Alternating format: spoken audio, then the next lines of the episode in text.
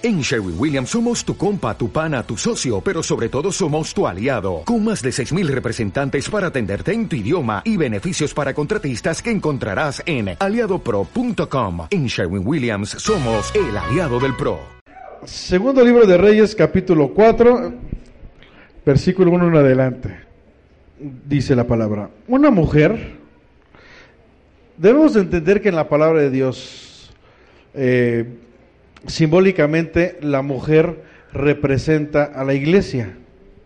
¿Sí se acuerdan de eso? ¿Ok? Dice la palabra que, que Jesús es la cabeza, que Jesús es el esposo y la iglesia es la novia. ¿Sí? Pues no es cierto porque es la esposa. Ah. ¿Dónde están?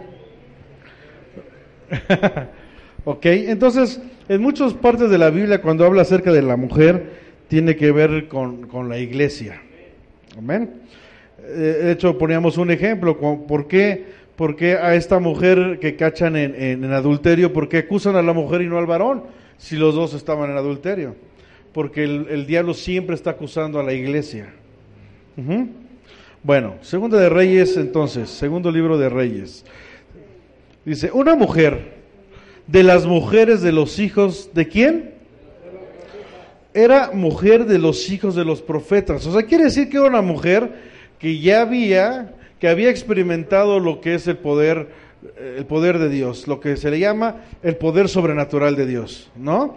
Ella había experimentado, ¿por qué? Porque era de las mujeres de los hijos de los profetas. Entonces, ¿cómo vivían los profetas? Ahorita que estamos viendo el tema de profetas, ¿no? Entonces, sí, eran la voz de Dios, entonces, pues caminaban en un ámbito, como se le llama vulgarmente, eh, digo, ¿por qué? Porque entendemos que, nosotros no lo llamamos sobrenatural porque debemos de vivirlo como natural, ¿no? Pero ellos, ellos eh, esta mujer había experimentado eh, a Jehová como su proveedor, a Jehová como su sanador, a Jehová como pues todo lo que ustedes me digan, como su descanso, como todo lo que ustedes saben de, Jehová, ella lo había experimentado. ¿Por qué? Porque dice una de las mujeres de los hijos de los profetas. Así como tú y yo hemos experimentado el poder de Dios, si no en una área, en muchas áreas de nuestra vida. ¿No? Muchos de aquí hemos experimentado el no tener dinero, pero tener que comer. ¿No? El no tener dinero para la renta y poder pagar una renta, eh, el, el, el, estar enfermos y de repente eh, por parte de Dios eh, tener la sanidad. O sea, cada uno de los que estamos aquí hemos experimentado el poder de Dios. Y, y lo voy a decir de esta forma, del poder sobrenatural de Dios, ¿no? ¿Sí o no? Porque a veces muchos de nosotros no hemos experimentado, no hemos necesitado medicina para sanar no hemos necesitado ir a sacar un préstamo o hipotecar para poder pagar, ¿o sí? ¿Vamos bien hasta aquí? ¿Cuántos de, de, de, los que estamos aquí han experimentado el poder de Dios? Ok. Y esta mujer lo había experimentado. Sin embargo, algo pasó en su vida. Y dice la palabra, después de la coma, dice, clamó a Eliseo. ¿Quién era Eliseo? Otro profeta. De hecho, ya vimos el llamado de Eliseo, ¿no? ¿Se acuerdan? Que el llamado de Eliseo, proveniéndolo como Dios te está llamando a ti. Bueno, diciendo, tú, siervo, mi marido ha muerto. ¿Qué pasó? ¿Qué pasó aquí? ¿Qué pasó? Que esta mujer que había experimentado el poder de Dios tenía un problema. ¿Cuál era el problema? Que su marido había muerto. ¿Y con quién va? Con Eliseo, con otro profeta, con otra persona que también experimenta el poder de Dios grandemente. Y le dice, ¿y tú sabes que tu siervo era temeroso de Jehová? Y ha venido el acreedor para tomarse dos hijos míos por siervos. ¿Qué pasa? Que se muere el esposo de esta mujer va con Eliseo y le dice, mira, el, el, siervo era temeroso de Jehová. Pregunta, ¿el siervo, el que había muerto, había experimentado el poder de Dios? Sí, porque mandé. Era, era siervo, era temeroso y aparte venía de los hijos de profetas. ¿Ok? Pero pasa algo. Dice, y ha venido, ¿quién? El acreedor para tomarse dos hijos míos por siervos. ¿Por qué pasa esto? Porque esta mujer ya no tenía dinero. Se habían acabado sus bienes. Y, dentro de la ley, dentro de, las reglas, si tú no podías pagar, la forma de, poder pagar era con tus hijos. Te los quitaban y los tomaban como esclavos. Y no, digo, no, tu, deuda no era liquidada, sino era para, para pagar, digamos, una parte o los intereses. Entonces, esta mujer llegó al extremo que tenía una deuda y no podía pagarla tanto así que sus hijos iban a ser tomados por siervos. ¿Qué pasa? Muchos de nosotros hemos experimentado el poder de Dios, hemos experimentado eh, eh, el que Jehová sea nuestro Salvador, nuestro sanador, este, Jehová Jiré, y cada una de las áreas, repito que ustedes ya lo saben.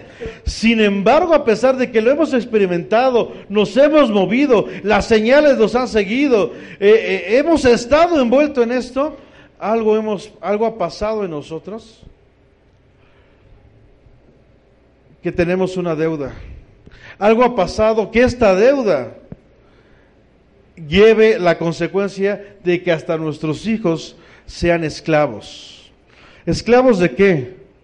Pues a lo mejor esclavos de la drogadicción, esclavos del pecado, esclavos del sexo. Eh, dice, Señor, pero si yo te sirvo, ¿por qué mis hijos están así? Padre, si yo te sirvo, ¿por qué? Porque ahora yo te debo, Señor, ¿dónde estás? Y yo ya experimenté lo que es estar contigo. Mi esposo se movía en ese ambiente y... Pero ¿qué pasó? Primer punto, esta mujer dejó de creer. Dos, el encargado, que era el varón, que era el esposo, no le enseñó bien a su mujer lo que tenía que, lo que es estar con Dios. ¿Por qué? Porque quise mencionar esto. Porque de nosotros que hemos experimentado el poder de Dios, de nosotros es la responsabilidad de que los demás que estamos discipulando experimenten el poder de Dios. Es nuestra, nuestra obligación o nuestro trabajo que los demás entiendan qué, qué Dios estamos enseñando. ¿Vamos bien hasta aquí? Entonces llega un momento que los milagros que esta mujer conocía dejaron de pasar. El Jehová Jireh que ella le habían enseñado y ella lo había visto, por algo recurre a un profeta, porque sabe que está el poder de Dios. Pero ¿por qué ella no dice, pues yo, yo lo experimenté, yo lo viví, yo lo clama a mí, yo te responderé? ¿Por qué va a pedirle? Porque dice, ya, ya no sé si creer o no creer ya no sé si esto es real, necesito ir con alguien que, que tiene una vida de testimonio para que me dé un consejo de parte de Dios. Ajá. Y repito, ¿cuál fue la consecuencia? De que sus hijos estaban a punto de ser esclavos. Y repito, a lo mejor en nuestras áreas, o tu esposo, a lo mejor no son tus hijos, a lo mejor tu esposo, a lo mejor tu esposa, a lo mejor tu vida, estás a punto de ser esclavo otra vez de volver a caer al alcoholismo, otra vez de volver a caer al chisme, otra vez de volver a caer a pedir prestado. Dios ya te había sacado de estar pidiendo prestado y tenías una deuda tan grande en los bancos y Dios te libró y vuelves a caer en lo mismo. ¿Por qué? Porque dejaste de creer en el poder de Dios. Y repito, nosotros que somos líderes, nosotros que Dios nos ha puesto como como, pues, le voy a llamar así, como, como padres de la fe, de enseñar la, la, doctrina, no hemos enseñado lo que es el poder de Dios, porque somos los primeros en que dejamos de creer en eso. ¿Y la consecuencia cuál fue? Que los hijos iban a ser esclavos. ¿Ok? Digo, ahorita quiero hablar de la mujer porque también podemos hablar del varón. ¿Por qué no hizo su parte? ¿No? Porque era su función. Pero bueno, hoy, no quiero tocar, no voy a tomar ese. Digo, aquí podemos sacar muchas predicaciones, ¿no? Punto número dos, digo, perdón, versículo número dos, dice, dice la Biblia. Y Eliseo, ¿quién era Eliseo? Profeta, alguien que está sumergido en el poder de Dios. ¿Se acuerdan que vimos tres, tres pasos como la vida de un cristiano? El primer paso, que es cuando estás en el atrio, cuando experimentas el amor de Dios. El segundo paso, cuando experimentas el poder de Dios que es en el, lugar santo, y el último paso, el lugar santísimo, donde experimentas lo que es la autoridad de parte del Padre. ¿No? Y se acuerdan que vimos que la primera parte eh, había una pérdida de 60, la segunda una pérdida de 30 y la última no había pérdidas. Lo que eh, una semilla que tú pones recibes el 100%. Esta mujer lo había experimentado, pero algo pasó. Dos. Y el Eliseo le dijo, ¿qué te haré yo? Pregunta, ¿Eliseo no lo sabía? Pues claro que lo sabía. Le dice, ¿qué te haré yo? ¿Vamos bien hasta aquí? Dice, declárame qué tienes en casa. Y ella le dijo, tu sierva ninguna cosa tiene en casa, sino una vasija de qué? de aceite. Primero esta mujer dice, no tengo nada. Dice, ninguna cosa tengo, tiene, tiene en casa, sino una vasija de aceite.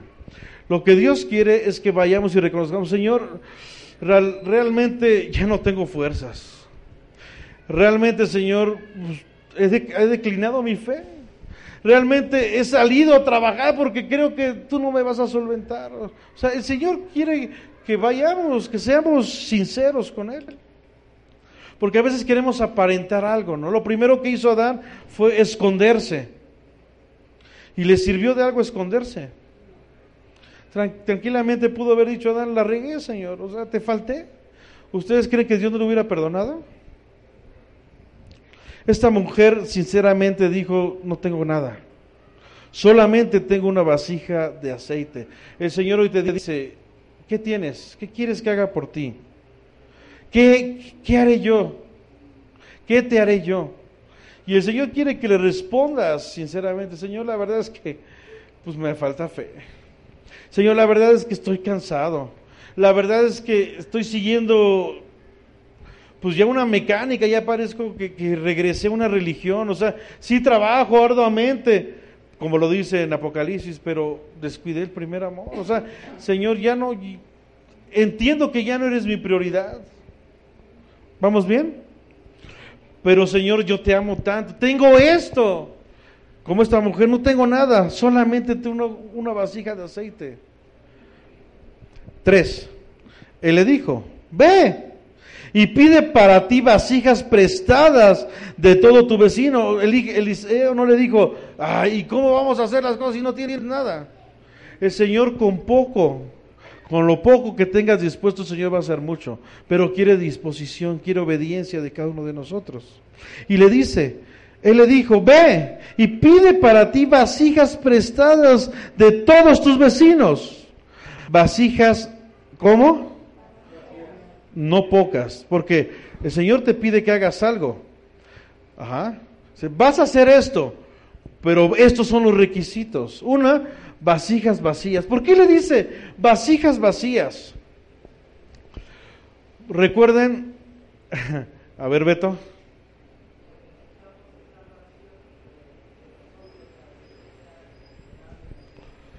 Exactamente.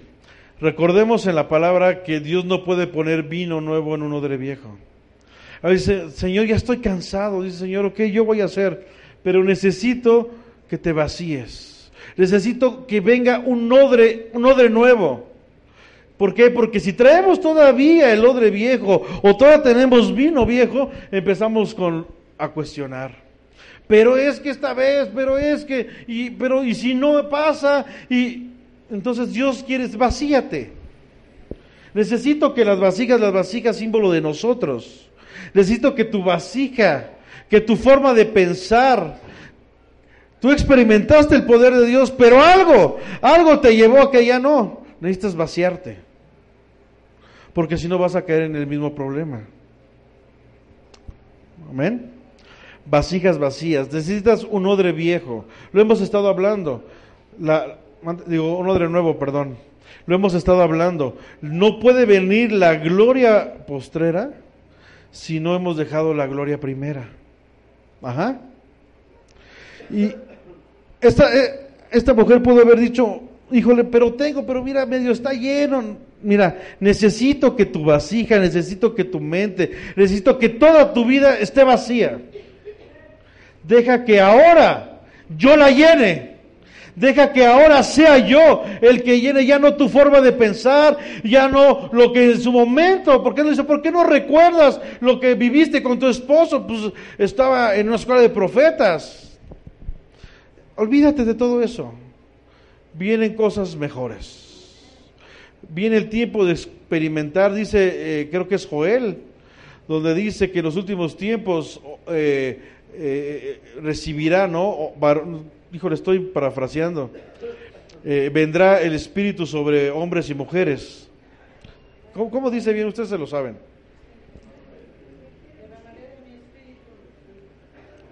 Ajá, derramaré mi espíritu. ¿Sí es de Joel? Sí, ¿no?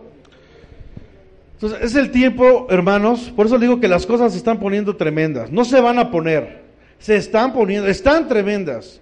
Pero necesita que cada uno de nosotros, primer punto, Dios sabe que ya experimentaste el poder de Dios. Dios ya sabe, pero dice, vienen cosas mejores. Y necesito, primero que seas honesto, que me digas que, qué me vas a dar, qué tienes en tus manos. Porque con eso que tienes en tus manos yo voy a hacer milagros. ¿Ok? Dos, necesito que vacíes, que, tu vasija esté vacía. No que me saques, pero yo cuando hice, es que yo recuerdo cuando conquisté, no, ya olvídate de eso. Ya conquistaste, ya hiciste, tienes tu galardón. Ya quedó atrás. Necesito que tu vasija esté vacía y ojo, que no sean pocas. ¿Ok? ¿Qué tiene que ver esto? Tiene que ver con tu fuerza. ¿Se acuerdan cuando vimos eh, Isaías? Isaías, este Dios en una profecía le dice a Sión, uno, despierta y dos, fortalécete, renueva tus fuerzas. ¿Se acuerdan? Gloria a Dios. Tres, entonces, ah, ya, cuatro. Entra luego porque el Señor va a hacer grandes cosas. Digo, repito, el Señor ya hizo grandes cosas, pero vienen cosas más pesadas. Pero Dios da instrucciones. Dios no quiere sacrificios, Dios quiere obediencia. Sí, este, Pili.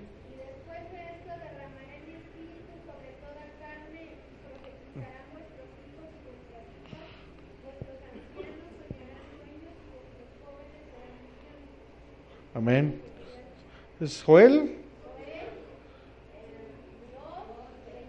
Joel 2.28 para que lo apunten.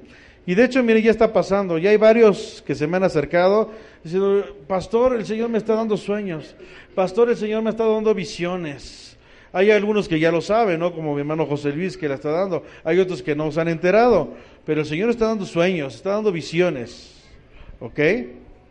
Y todo esto el sueño más, más común que ha estado pasando es de un terremoto. Ahora, voy a hacer un paréntesis. Yo sé, yo, yo, yo entiendo del terremoto que va a haber, porque va a haber un terremoto muy fuerte. Y sé que Dios va a guardar a Sion, o sea, a la manada pequeña, no a Jerusalén, no a Israel, a Sion, a la, a la manada pequeña. Dios aquellos que se han mantenido fieles, que han estado perseverantes, repito, aquellos que no han jugado con Dios, que como dice Romanos 1, honran a Dios como a Dios. Amén.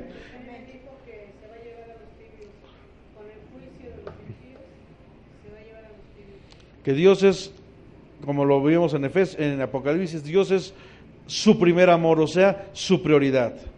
Amén. Ahora, sobre esto, pues, necesitamos como iglesia, este, pues empezar a hacer despensas, ¿no?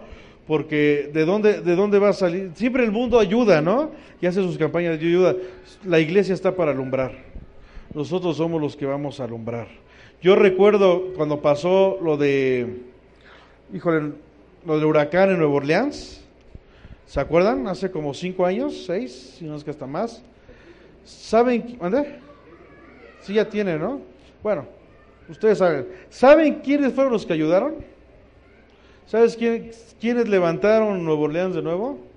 La iglesia. La iglesia se reunía en los estadios, iban y apoyaban y la gente estaba sorprendida. Y en las noticias salía los cristianos, los evangélicos, los pastores, eh, ellos son los que están ayudando, los que están solventando, sin esperar a que, que vinieran las ayudas. ¿Puedes decir algo, María?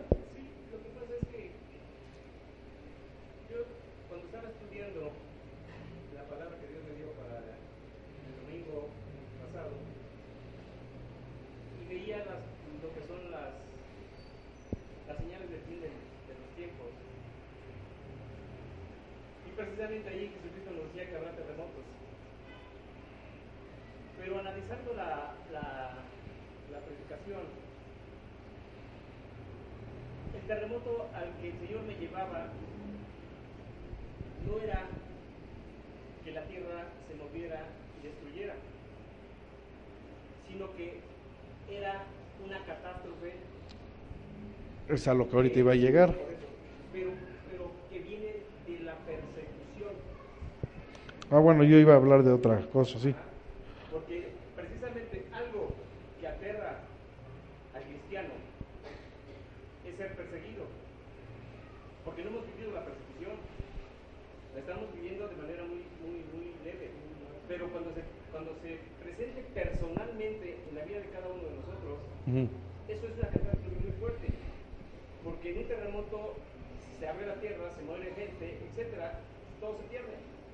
Pero mayor, mayor incertidumbre hay cuando tienes todos tus bienes, pero no puedes estar con los tuyos.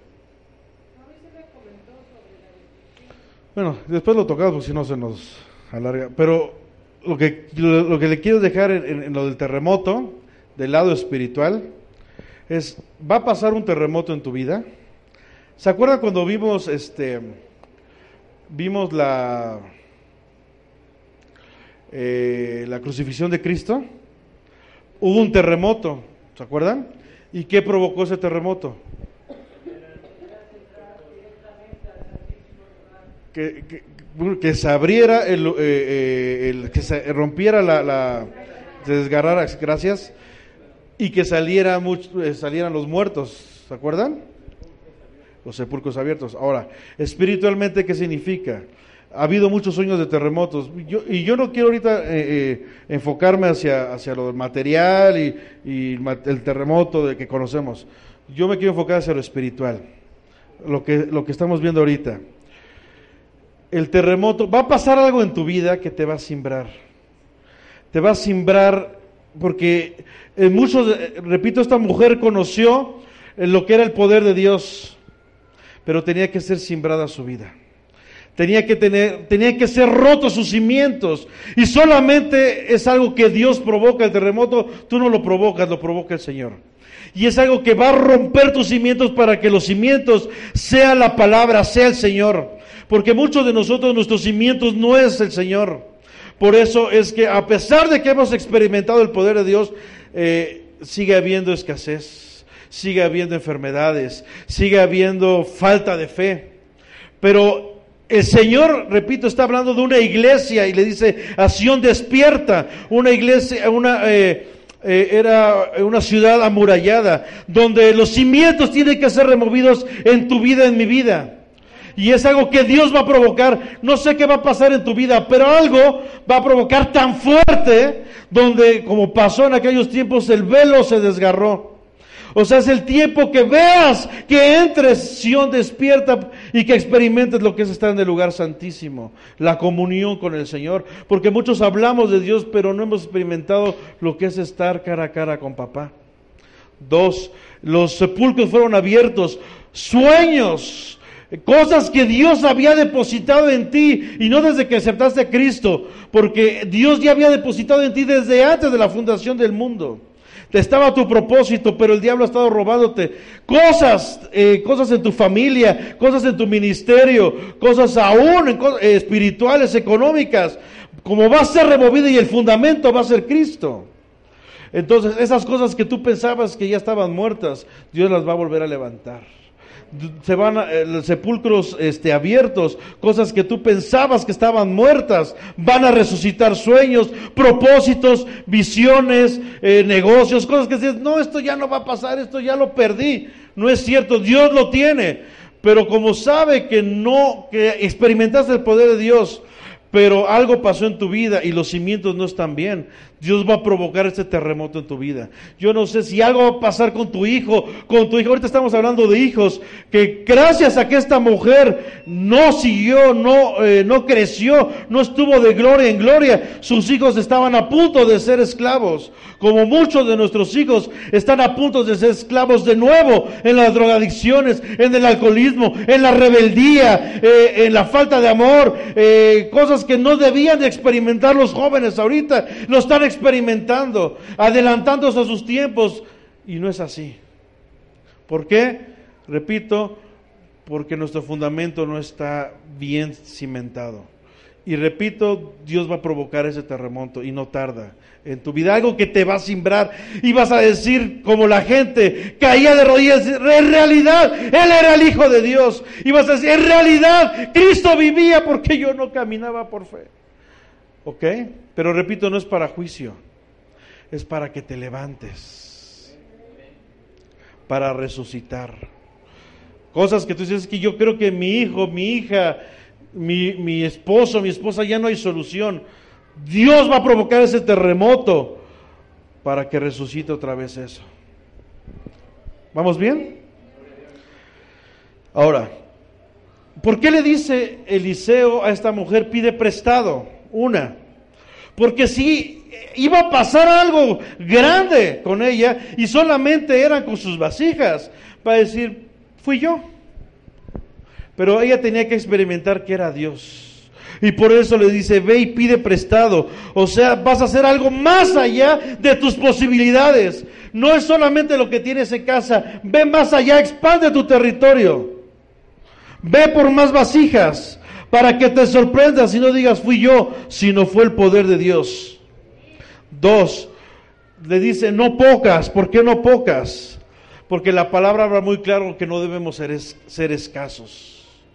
A veces, por eso repito, va a provocar un terremoto. A veces somos escasos. El Señor nos llama a dar el paso, a caminar y decimos no, y si no pasa, y si no es de Dios, y por eso el Señor le dijo muy claro, cambia, tu vasija tiene que estar vacía. Bueno, primero pide prestado, ensancha tu territorio, expándete.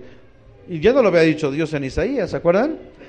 Siguiente, vasijas vacías. ¿Por qué vasijas vacías? Ahora, dice, pide prestado con todos tus vecinos, porque nosotros estamos para alumbrar alrededor. Entonces, si iba a pasar algo tremendo ahí, sus vecinos iban a decir, wow, esto pasó con, con lo que yo tenía en casa. O sea, no fue algo que ella tenía en casa, fue algo que salió de mí. O sea, yo también puedo experimentar el poder de Dios. Vasijas vacías, repito, rompe con el pasado, rompe. Es tiempo, Dios no le interesa, ya las cosas viejas pasaron. Rompe, llénate del vino nuevo hoy, no pocas. ¿Por qué? Porque es tiempo de ensanchar, es tiempo de no ser escasos. ¿Ok? Ahora, ¿qué va, qué va a pasar aquí? Dios va a suplir su necesidad. ¿No? ¿Sí o no? Por eso va con Eliseo. Pero Eliseo y Dios no nada más quieren cumplir tu necesidad, sino también quiere que cumplas tu propósito. Y esta mujer, aparte de que Dios le va a cumplir su, a cubrir perdón, su necesidad, esta mujer va a volver a experimentar su propósito, que es estar metido en las cosas sobrenaturales, en las cosas del poder de Dios. ¿Ok? ¿Por qué? Porque si Dios solamente cubre tu necesidad, pues solamente vas a comer hoy. El tiempo que, tu necesidad sea cumplida. Por eso tuvo que ir a pedir prestado. Y mañana, mañana vas a volver a decir, ay, el Señor no me quiere, hoy otra vez mis hijos van a caer en lo mismo. Pero como el Señor va a cumplir tu propósito, vas a tener para hoy, para mañana, para pasado, para siempre. Y no nada más tú, sino todos los que te rodean. ¿Ok? Versículo 4, creo que nos quedamos. Ok. 4. Entra luego y enciérrate, ¿qué dice? Tú y tus hijos, y echa en todas las vasijas, y cuando esté llena, ponla aparte. A ver otra vez. Entra luego y enciérrate tú y tus hijos, y echa en todas las vasijas, ahora sí. Ok.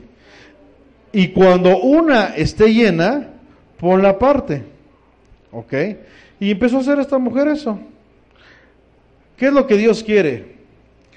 ¿Por qué, ¿Por qué no dijo, entra tú sola? Porque eso tiene que ser en familia. Dios es un Dios de familias. Por eso le dice, ve tú, tú lo vas a experimentar. El problema de tu esposo es que nunca te compartió el poder de Dios, nunca tomó en cuenta. Siempre él hizo, él trabajó, él todo. Era un hombre que te servía. Pero su familia, ¿cuándo? ¿Cuándo fue derramada en eso? Pero es tiempo, repito, que no nada más el Señor va a cumplir, sino también le va a dar su propósito a esta mujer. Por eso le dice, enciérrate tú y qué más? Tus hijos que están a punto de ser esclavos van a experimentar lo que era ser esclavos a la libertad, al poder que yo les voy a dar hoy. Amén. Pero enciérrate tú, símbolo de tu altar familiar. ¿ok? Muchos de nosotros hemos descuidado nuestro altar familiar. A lo mejor oras y oras mucho, pero el Señor es muy claro.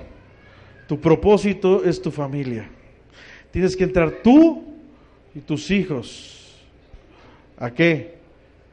A empezar a experimentar el poder de Dios. Por eso los dos echen en todas las vasijas y cuando uno esté llena, pon la parte, porque toda la familia ahora tiene que experimentar. Porque si no, el día de mañana la mujer se muere y los hijos, ay, es que... Y volver el mismo círculo, no. Dios rompe con todo eso. ¿Amén?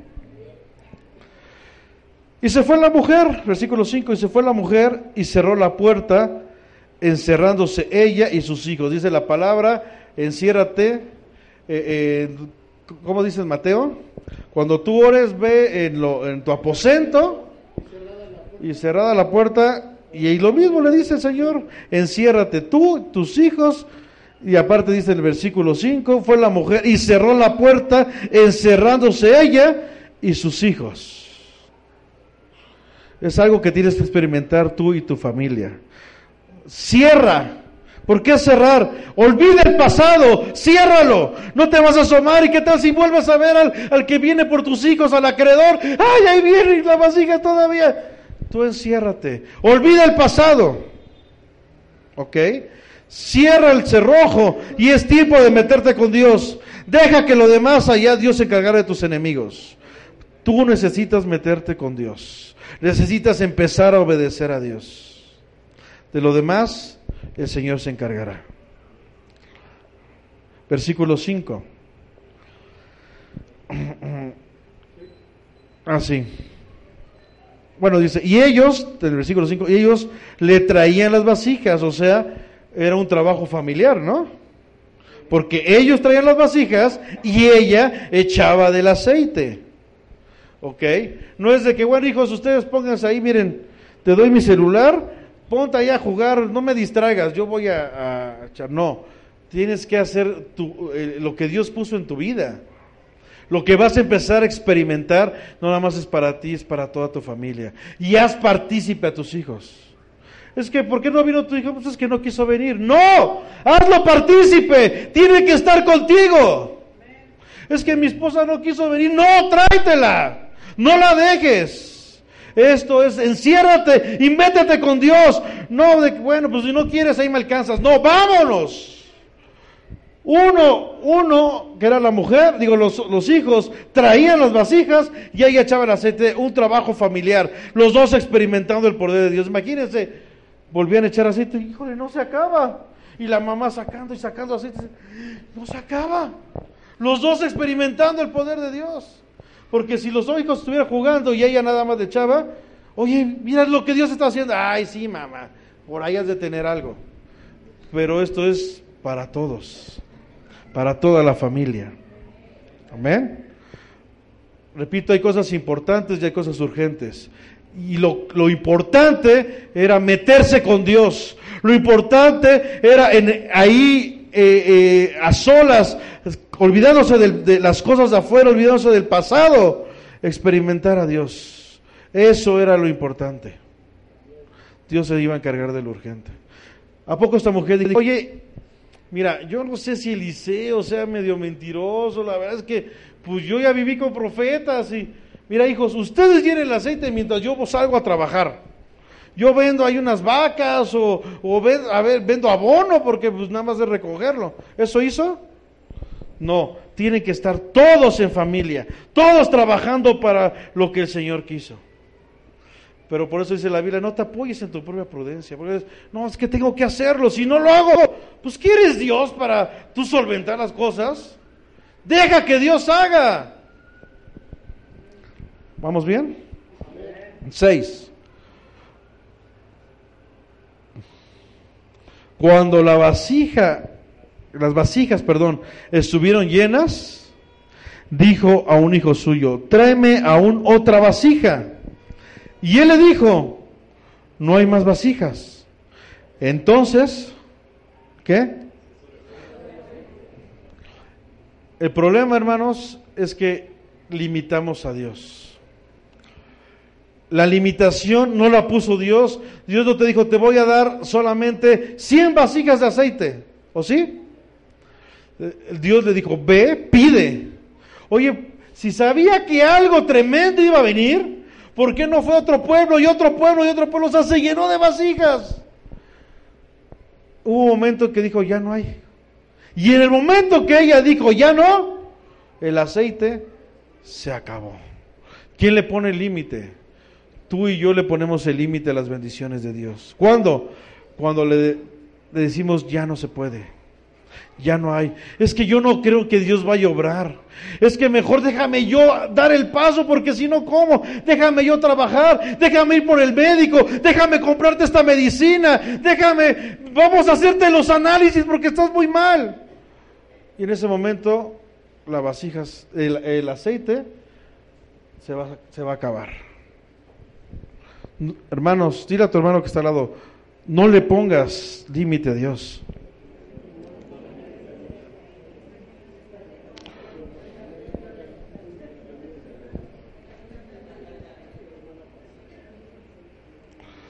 No permitas que el aceite cese.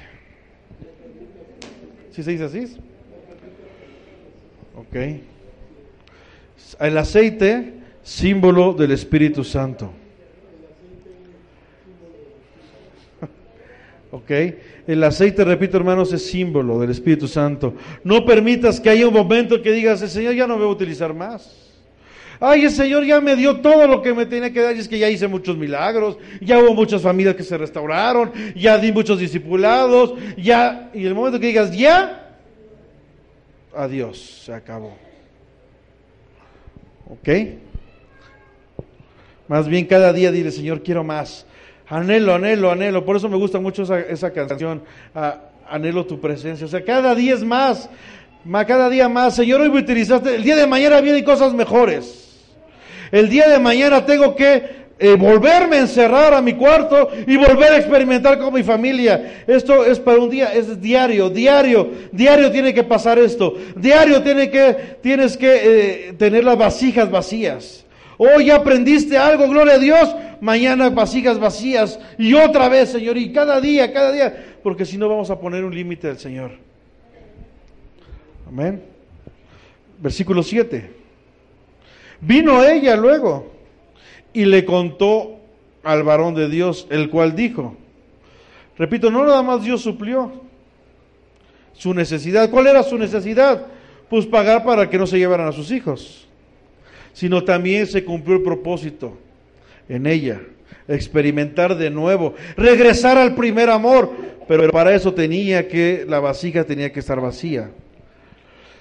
Ve y vende el aceite. ¿Por qué no, dio, por qué no le dio el dinero? Pues si Dios te va a suplir, mejor que me dé dinero. Porque tú tienes que poner, cada quien tiene que poner su parte. Dios te abre las puertas. ¿Ok? Pero te toca a ti conquistar la tierra. Ayer lo veíamos. Las naciones son poderosas, son grandes. Dios ya te dio la victoria, pero te toca a ti a pelear. Te toca a ti ir a conquistar. Amén. Te toca a ti dar el paso. Y esta mujer ya tenía, ya tenía su solvencia. ¿Qué le faltaba? Ir a empezar a vender el aceite. Vino ella luego y le contó al varón de Dios, el cual dijo, ve y vende el aceite. Y escuchen, cuando uno se mete con Dios, cuando uno cumple cada uno de los requisitos que Dios quiere, que Dios pide, Dios no quiere sacrificios, quiere obediencia. Dice, paga tus acreedores, tú y tus hijos. Y ahora, viví de lo que quede. O sea, no nada más cubrió esa necesidad, sino ahora ya tienes para vivir. Y eso que esta mujer le puso un límite a Dios. Y aún así Dios es tan bueno que dice, te va a alcanzar, no nada más para que pagues, sino te va a alcanzar para vivir. Ahora, para sobrevivir, cuando Dios te dice eso es porque vas a vivir, Dios siempre te da para, para que se derrame, para que no nada más comas tú, sino para que coman los demás. Cuando, cuando, cuando Dios multiplica los peces y los panes, ¿solamente comieron los discípulos? Comieron todos. ¿Hasta qué? Hasta saciarse. Y todavía quedó. Tuvieron que recoger de lo que quedó. Qué tremendo, ¿no? De una casa que era que estaba triste, hermanos, de una casa que estaba endeudada, el Señor lo convirtió en una casa próspera. Pero ¿cómo fue esto? Obediencia. Esta mujer nunca le puso un pero a Eliseo. Esta mujer nunca dijo, y si yo creo que si mejor hago esto, como le decía, y si mejor se quedan mis hijos y yo salgo a trabajar, así pagamos más rápido, ¿no? Oye, y si mejor, no, esta mujer dijo, adelante. Tengo muchas deudas y todavía me tengo que encerrar así será. Eso es bien difícil. Cuando tú piensas que tienes que hacer, que tienes, que no te puedes quedar parado y el Señor te dice, espérame. Yo lo que te pido es que te quedes parado. Que te metas conmigo nada más. Deja, tú métete conmigo y yo me encargaré de lo demás. Señor, pero, y sacamos hasta versículos bíblicos, pero el que no trabaja, que no coma, dice tu palabra. Espérame. Busca primeramente el reino de Dios. Tu trabajo es meterte conmigo. ¿Para qué nos dice la Biblia que Dios llamó a doce? ¿Para qué los llamó? ¿Para que pescaran? ¿Para que predicaran? ¿Para, para que fueran discípulos? Dios llamó a doce para que estuvieran con Él. De nada sirve que hagamos todo lo demás si lo principal es estar con Él. Y a veces no lo hacemos. ¿Vamos bien? Yo no sé cómo esté tu vida. Yo no sé cómo esté tu liderazgo. Lo que yo sí sé es que esa casa, que es tu vida, que estaba triste, que estaba angustiada por la enfermedad, por las deudas, el Señor sabe, el Señor sabe cómo estás. Pero esta casa que estaba triste, que estaba endeudada, que estaba hasta el cuello, que estaba a punto de que sus hijos cayeran a ser esclavos de algo, el Señor lo convirtió en una casa próspera. El Señor lo convirtió en una casa donde dice, mi casa y yo serviremos a Jehová. Y eso es lo que el Señor quiere que experimentes. No, el Señor no quiere que le digas cuántos versículos te sabes. El Señor no le interesa ahorita cuántas visitas hiciste, cuántos predicaste, cuántos se convirtieron. El Señor le interesa cuántas veces estás metido con Él. El Señor le interesa cuántas veces estás encerrado, tú y tu familia en el aposento alto, y has estado a solas con Él. Y la consecuencia será que el Señor dará una vuelta, dará un giro, dará un cambio en tu vida, en tu familia. Amén. ¿Oramos? Cierra ahí tus ojos. Recuerda que hace ocho días, no, hace 15 días el Señor nos dijo, es tiempo que Sión despierte. Es tiempo que Sión se llene de fuerzas. Y nos decía la palabra que habíamos permitido entrar al lugar santo a extranjeros. A lo mejor en nuestra desesperación, en vez de meternos con el Señor, permitimos contaminaciones en nuestra mente. El Señor lo sabe, pero no te acusa. El Señor te dice, ¿dónde están los que te acusaban? Yo no te acuso. Solamente levántate y no peques más. Entonces métete ahí con el Señor.